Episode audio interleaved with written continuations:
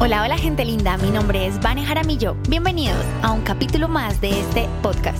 Gracias por estar aquí escuchándome en Detrás de una vida radiante. Estoy aquí hablándote con mucho, mucho amor y anhelando que te encuentres muy, muy, muy, muy bien, tú y todos tus seres amados.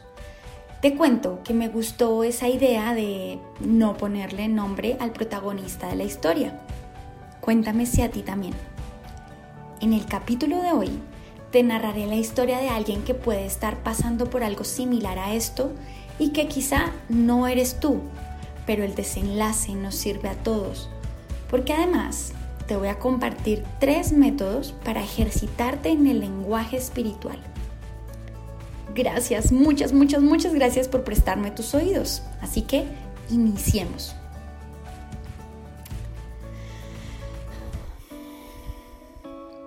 Suena el despertador. Con gran esfuerzo y una movilidad limitada, busca a tientas su teléfono que suena incesantemente con ese tono tan irritante que le ha puesto. Disque con la intención de levantarse a tiempo.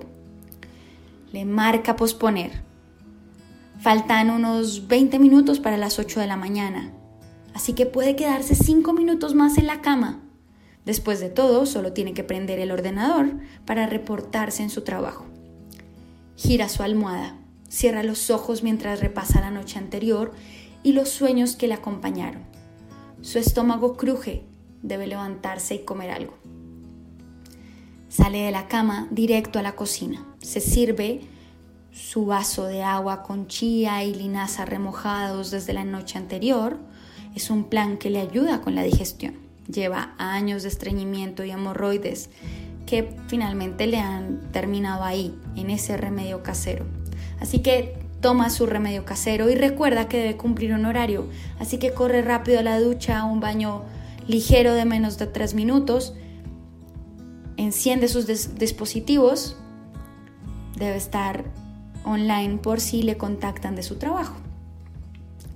Regresa a la cocina, prepara un café mientras se toma una taza grande de cereal con leche, sirve su café junto con unos huevos revueltos más tostadas. Se sienta a desayunar y son las 8 y 10. Está frente a su computadora mientras termina de comer ese suculento banquete. Siente que lleva mucho tiempo en la misma postura. Se inclina a un lado, al otro, cambia la silla de la mesa del comedor, del comedor regresa al escritorio de su improvisada oficina, elige que la cama es mejor, así que se cambia porque puede estirar las piernas. Tantas horas en la misma postura es agotador, se cansa. Entonces elige hacer una pausa en la cocina. Abre una puerta aquí, un cajón allá, abre y cierra la nevera, quiere comer algo pero no sabe qué, vuelve y abre la nevera, recuerda que en el congelador queda un poco de helado, piensa, ¡Ah! ¡qué delicia helado! Bueno, ya desayunó, así que un helado a las 9 de la mañana parece perfecto para sus medias nueves. Abre el congelador, se sirve una bola de helado y lame con deleite sus dedos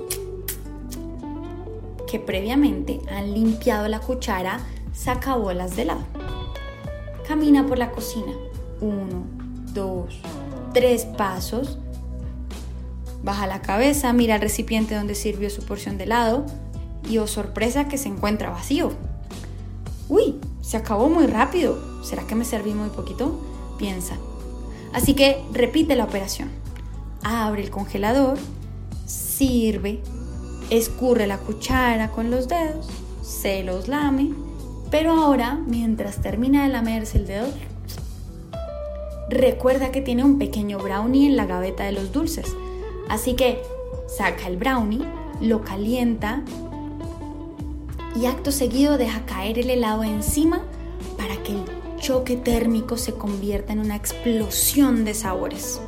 Inmediatamente camina de regreso al sofá para deleitarse con esa sabrosa mezcla. Le parece increíble que tardara tanto en servir y ese placer se hubiera terminado en tan contados instantes. El tiempo se le había escurrido tan rápido como el brownie derretido entre el helado por la garganta. Habían pasado casi 35 minutos en eso y no lo había notado. Mmm, se saborea. ¡Qué delicia! Mm, pero ni modo de repetir, ya no hay más brownie y debe regresar a sus actividades de conectividad en su computador y en su móvil. El exceso de dulce le dio una recarga de energía que pasados 20 minutos se había esfumado. 10 minutos más de incomodidad, se levanta, va a la cocina, se arma un pequeño sándwich y nuevamente está trabajando desde su cama. Pasan otros 15 minutos, cambia de espacio, qué incómodo resulta ser casi toda la casa. No logra acomodarse, regresa al sofá, mira de reojo la cocina, la cocina le llama, pero cuando está a punto de levantarse ve el reloj, son casi las 11 de la mañana, así que se apresura a terminar de escribir ese mail que lleva media mañana redactando. Sus dedos se mueven con velocidad entre las teclas. Parece un pianista interpretando una interesante melodía. Finalmente le da a enviar y se levanta.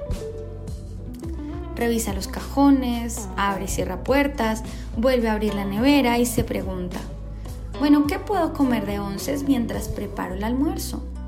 Revisa aquí y allá, opta por unas galletas de soda con mermelada esparcible. Se prepara un café y se sienta a disfrutar su pausa de las 11 de la mañana. El café caliente humea su aroma combinado con el sabor de las galletas que crujen entre unas muelas y otras, mezcladas con el dulzor de la mermelada. Toda una fiesta para el paladar y la lengua. Sigue haciendo scroll en su celular, mirando las cuentas de Instagram, de Facebook, de Twitter, enterándose de la vida de otros. Desliza, desliza, así como resbala el café por su garganta. Mmm, qué rico. Pasa el último sorbo de su café ya es suficiente. Piensa que ya es suficiente. Le parece que ya ha comido demasiado.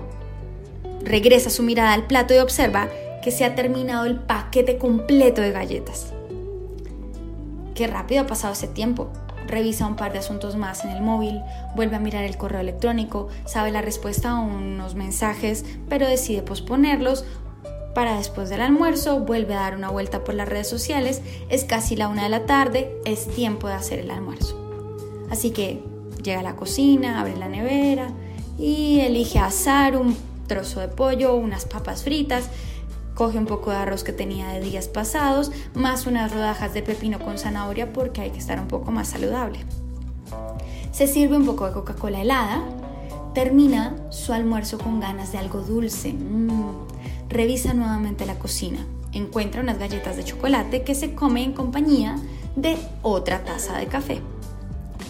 La tarde transcurre muy parecida a la mañana con un poco más de agilidad, porque debe terminar varios asuntos que dejó pendientes desde hace varios días.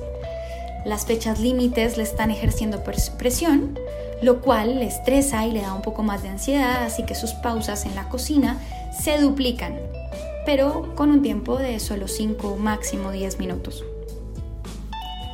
Llegan las 7 de la noche. Finalmente ha dejado gran parte de sus cosas al día y de nuevo tiene mucha hambre. Así que se repite una ración similar a la del almuerzo mientras elige una serie más en Netflix. El tiempo se acelera, su cabeza y ojos cansados le anuncian que son cerca de las 12 de la noche. Apaga sus dispositivos y duerme. Repite esta rutina con una que otra variación cada día pero en esencia es la misma. Más de 10 pausas en la cocina, con cortas meriendas, un gran desayuno, una gran cena, un gran almuerzo y poco movimiento más que solo cambiar del sofá al comedor, del comedor a la cama, de la cama al escritorio, del escritorio a la cocina y así. Pasados seis días en la misma dinámica, hace conciencia de que lleva cuatro días con estreñimiento. Su colon parece inflamado. No logra entrar al baño con facilidad y al terminar el cuarto día resulta con un sangrante y doloroso momento al tratar de eliminar. En ese momento, con un par de lágrimas en los ojos, rebobina en su mente cada día, mes y año pasado, repitiendo una y otra vez esos hábitos que le tienen sufriendo en el baño.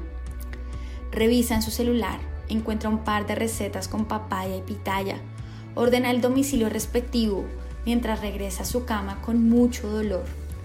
Vuelve a revisar sus redes sociales y ve una publicación que dice, cada vez que comes en exceso, estás expresando tu hambre de amor espiritual. Entra en un estado de autorreflexión. ¿Hambre de amor espiritual? ¿He querido llenar un vacío con comida? ¿Me hace falta amor? ¿Ese deseo de dulces por ausencia de conexión espiritual? Uy, pero ¿cómo se consigue amor espiritual?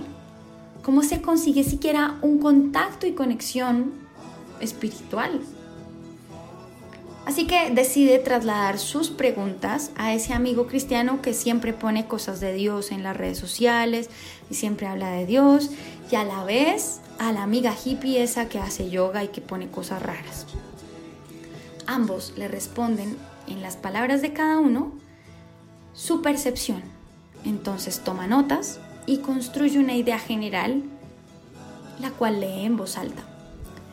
A ver, lo que tengo que hacer es usar la herramienta que me sea útil para conectarme con esa fuente ilimitada de amor. Existen maneras simples como entregarle mis mañanas, apreciar su silencio, practicar el agradecimiento, tener presente a Dios como yo lo conciba ante la situación que sea. No entendía mucho el detalle de eso, pero había percibido de ambos amigos que la única y mejor respuesta venía de la propia experiencia. Así que antes de dormir esa noche empezó a repetir como una cotorra, un cotorro mojado, todo lo que agradecía Gracias por el sol, gracias por el agua, gracias por el perro vecino, gracias por el pajarito que vi, gracias por el agua caliente, gracias porque tenía comida, gracias por la cama, gracias, gracias, gracias, gracias, gracias. A la mañana siguiente repitió el rito, día tras otro, un par de días más, agradeciendo con fervor y entrega. No sabía cuántos días llevaba en eso de, tan, de agradecer, pero un día cualquiera, empezó a parafrasear una oración que le vino a la mente.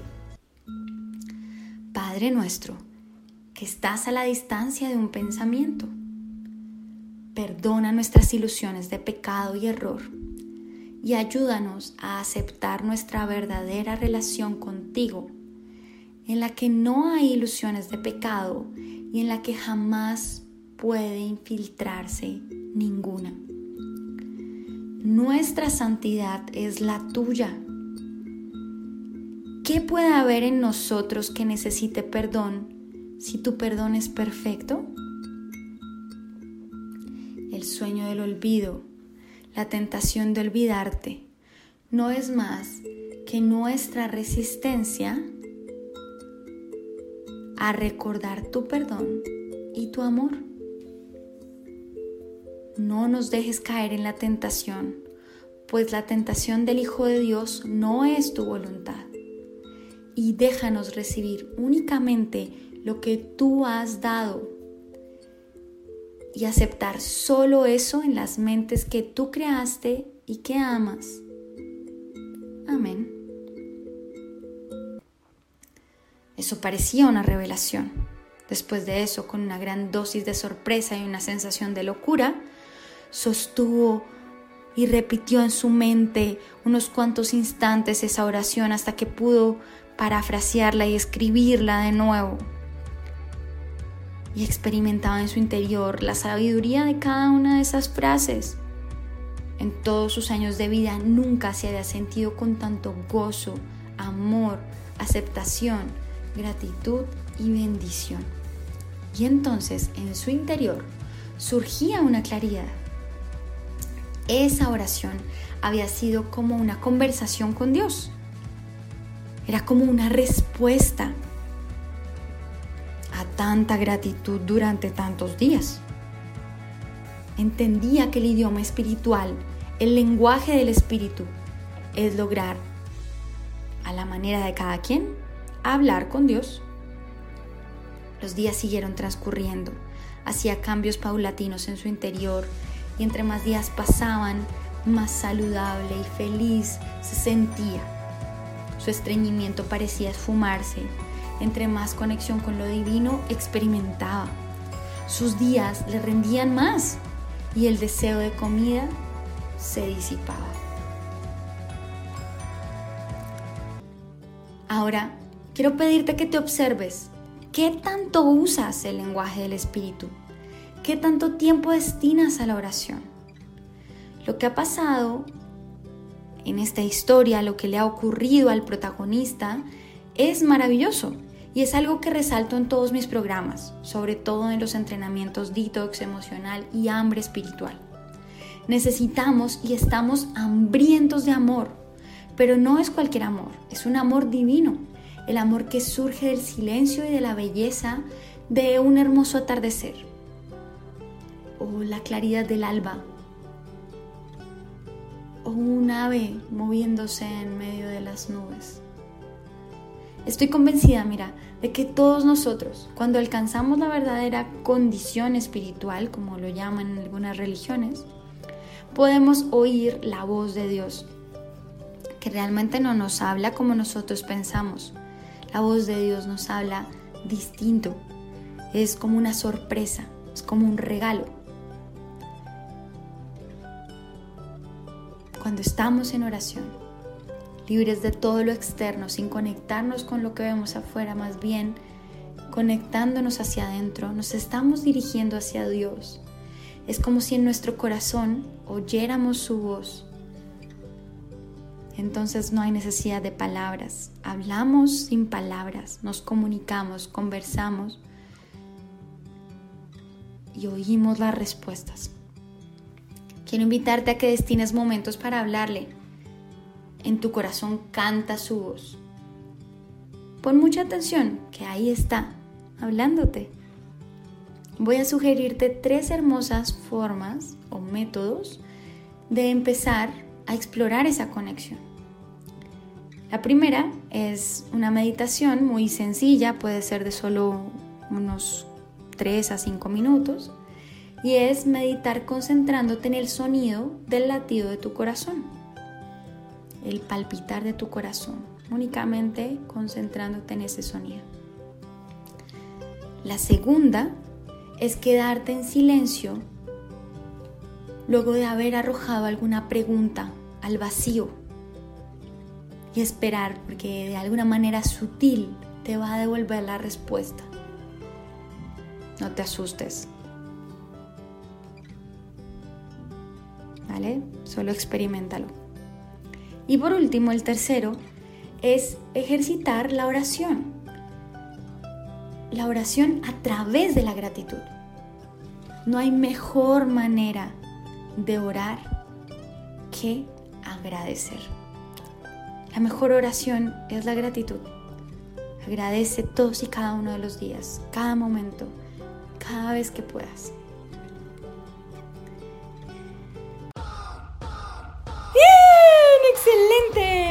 Me encantó tenerte una vez más aquí en un capítulo de este podcast. Y pues sé que te encantó todo lo que escuchaste aquí, así que por favor comparte este podcast, envíaselo a alguien, déjame un mensaje en los comentarios, haz una reseña, opina, dale me gusta. Y lo más importante de todo, si quieres más como esto y quieres enterarte de todos los nuevos capítulos de este podcast, ve a vanejaramillo.com y regístrate en la lista del tema que más te llame la atención y pronto estaremos hablando o por lo menos escuchándonos. Recuerda que si tienes alguna pregunta, quieres contarme algo en especial, yo estoy aquí para escucharte, para leerte, para saber qué es lo que te pasa. Entonces solo tienes que escribir a baneresponde.banejaramillo.com baneresponde.banejaramillo.com Te envío un abrazo radiante. Y de nuevo mil y mil y mil y mil gracias por escucharme en Detrás de una vida radiante.